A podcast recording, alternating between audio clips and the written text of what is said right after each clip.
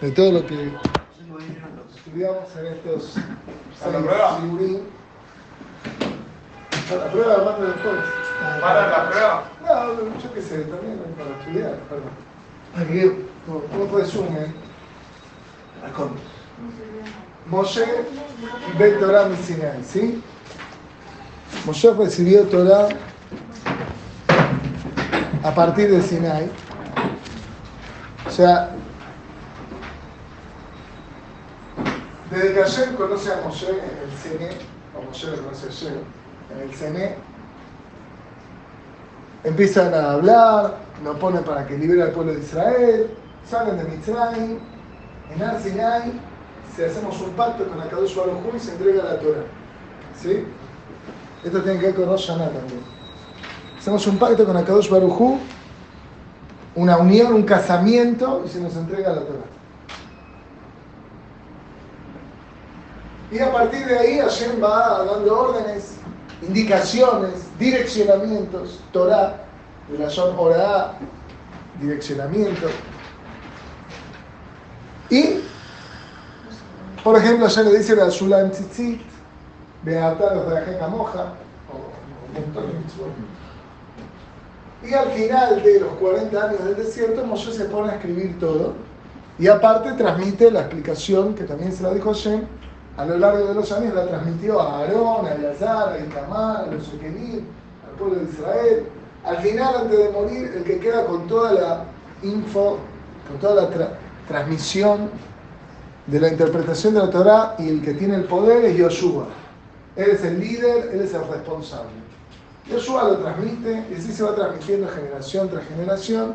Siempre hay un Bedín, que es, digamos, hay un cuerpo que es el encargado, Jaime, de, eh, transmitir la Torah oral y de, eh, digamos, establecer las leyes, etc. Y también se van innovando a la JOT a lo largo del tiempo, leyes en, temas nuevos, aplicaciones nuevas como aplicamos, que a veces la realidad cambia y hay que aplicar la idea de la Torah a una nueva realidad. ¿Sí? No es que, yo qué sé, en la compu tiene que tener un antivirus. Bueno, pero si cambia la realidad, después hay que ver si es un antivirus o qué. O sea, la idea es cuidar los sistemas. Hasta la época de los Bigudá nací, la Torah se transmite oralmente y está el Humash, pero no hay un libro oficial de Torah oral. El Bigudá nací ve que la historia empieza un poco a tambalear, el pueblo de Israel se empieza a dispersar, ya no, no van a ver tantos Talmidim, entonces ¿qué hace? Hace la Mishnah. O sea, reúne todas las tradiciones orales, especialmente legales, de Alajot, tanto las cosas que vienen de Moshe, que en eso no hay Mahloket, como las cosas que no vienen de Moshe, que son a través de una innovación, un estudio y de Dashot, Kalvahomer, y se pone a eh, los establece en la Mishnah. Bueno, después de la Mishnah hay libros que eh, ayudan a entender mejor la Mishnah, que son los Midrashim. Y se sigue estudiando de manera oral la Mishnah, o sea, está la Mishnah escrita, pero se sigue, siguen habiendo desarrollos orales de cosas nuevas, de leyes, cosas que no están en la Mishnah o de cómo entender la Mishnah. O sea, se empieza a estudiar la Mishnah y a interpretarla y a veces hay discusión y también se innovan leyes nuevas. Todo eso termina en los dos Talmud, en el Talmud Yerushalmi que se hace en la tierra de Israel y el Talmud Babli que se hace en Babel.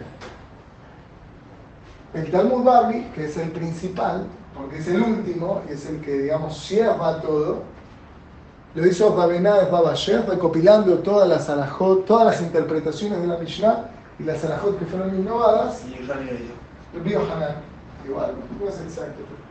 Y entonces, ahí queda terminado, digamos, la última ley oficial del pueblo de Israel. Después de eso no hay ningún Rab que tiene, o ningún cuerpo, o ningún libro que tiene la exclusividad sobre la ley. A partir del Talmud en adelante, esto es muy importante entenderlo, los Jajamín pasan a ser intérpretes del Talmud. No. Mefarshim. tacanot locales en tu ciudad, con tu gente, por un tema interno tuyo, pero a nivel, digamos, nacional, no hay nadie que tiene una autoridad sobre todo el pueblo de Israel.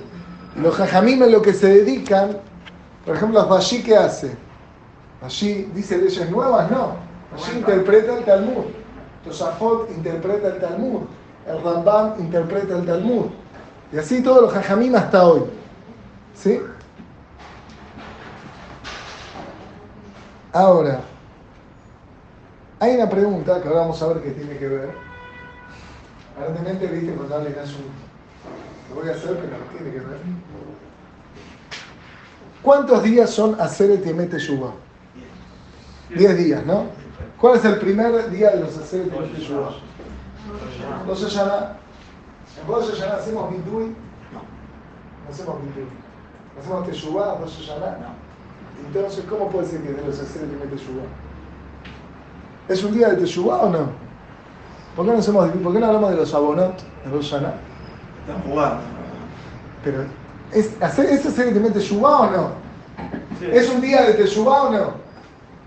Sí. ¿Por qué no, se, no son los 10 días de Teshuvah antes de Rosh Hashanah? Esa ¿Qué es otra pregunta, muy bien, muy bien. Tiene que ver con, e- tiene que ver con esto.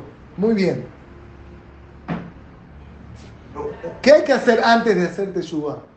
¿Qué pasa si dos personas se llevan para las patadas?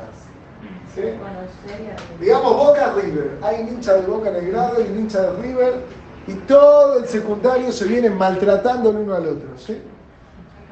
Antes, acá, acá. No sabía. Entonces, No pasa nada, igual. sí pasa. ¿Cómo? ¿Por qué? ¿Cómo? ¿Por qué? ¿Maltratar? No, nos llevamos bien. Ah, ah, son, ¿quiénes son? ¿Vos sos de Boca? Vos sos de River. Eh, ¿Existe algún Yemal que no sea de River? ¿Existe? ¿Conoces alguno? Ah. Bueno, entonces,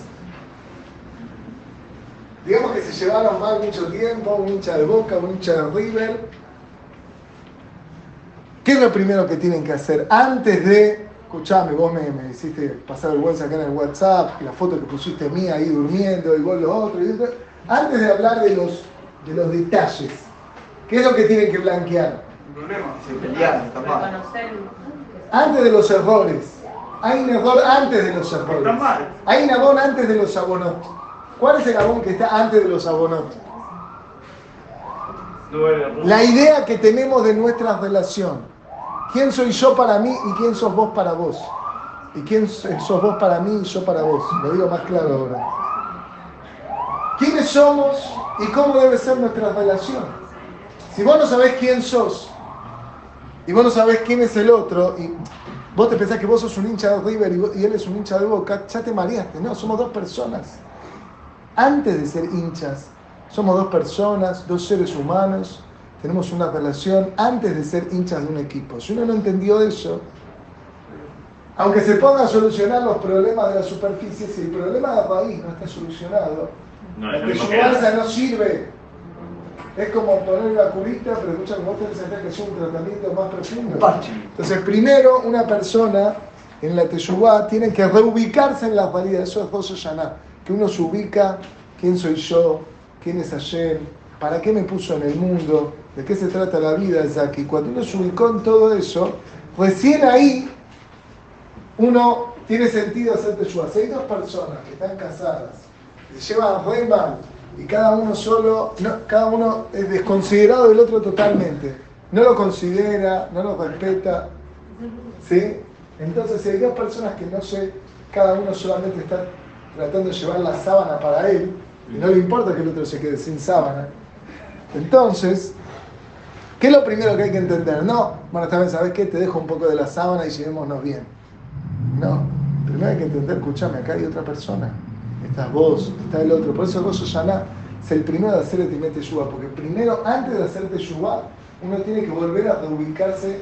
What, what's going on? ¿Qué está pasando acá? ¿Cuál es nuestra relación? ¿Hacia dónde vamos? ¿De dónde venimos? ¿De qué se tratan las cosas? Si uno no entiende de qué se tratan las cosas, como en una empresa, vos tenés una empresa, che, pará, hay pérdida porque esto, porque el otro, pará. ¿Sabemos hacia dónde va la empresa? ¿Cuál es la idea? cómo, cómo queremos que funcione. Después solucionemos los problemas locales, pero primero tenemos que ubicarnos qué estoy haciendo acá.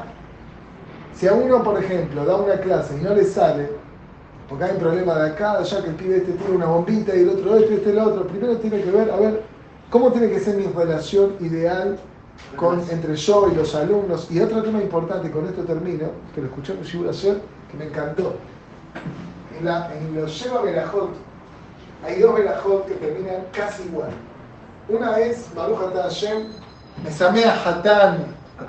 Bekala, ¿no? no, y otra es Mesamea Ehatan y Makala Umatzliach. ¿Sí? Umatzliach entre paréntesis porque algunos no lo dicen. Pero una es Mesamea Hatan Bekala y otra vez Mesa- eh, otra vez Mesamea Hatan y Makala. ¿Cuál es la diferencia? Parece casi igual. Una vez el novio y la novia. Y otra es el novio con la novia, o sea, los novios juntos. Uno es por separado, cada uno con su vida. El novio y la novia. Antes de. Exacto. Para que vos puedas llegar a Mesamea Hatam y Makala, más allá de que eh, machista, porque no dice la novia con el novio, eso es otro tema. Que no puedo en los últimos, el último minuto hacer un penal. Sí. Más allá de eso, una cosa es, para llegar a hacer Sameach el Hatán y la Kalá juntos, primero tiene que estar el Hatán Sameach y la Kalá Smeja por aparte. Si uno no tiene un cuidado de uno y uno no sabe quién es uno y uno no está contento por la validad de uno, nunca va a poder estar contento con otra persona y conectarse y crear un vínculo. Entonces, primero tenemos que saber quiénes somos. A partir de saber quiénes somos, saber cómo es el vínculo ide- ideal y ahí vamos a lograr un Mesamea Hatamekara. Entonces, para tener Teshuvah, primero tenemos que ubicarnos en la realidad con Akadosh Baruj el entender que Hashem es el que entiende, esto es muy importante. El que piensa que Hashem es Malkenu solamente está perdido. Perdido y le va a ir mal. Le va a ir mal porque Haram. Avinu. desubicado Hashem es Avinu Malkenu. Si uno entiende el Malkenu a partir del Avinu, ahí le va a cambiar la idea y va a tener una percepción correcta de la relación con Hashem. Porque al final, Hashem no es alguien que quiere castigarnos o que es un preceptor exigente que no nos deja hacer nada o no sé qué. Hashem es nuestro Padre y Él quiere nuestro bien y si no estamos contentos con la Torah es porque no la estamos viviendo de manera sana. Como estudiamos la otra vez, en Yomá, lo Yahá, Zahá, Madre. Sí. Ahí. San. Bueno, Rabot. Recuerdo. Tú recuerdo.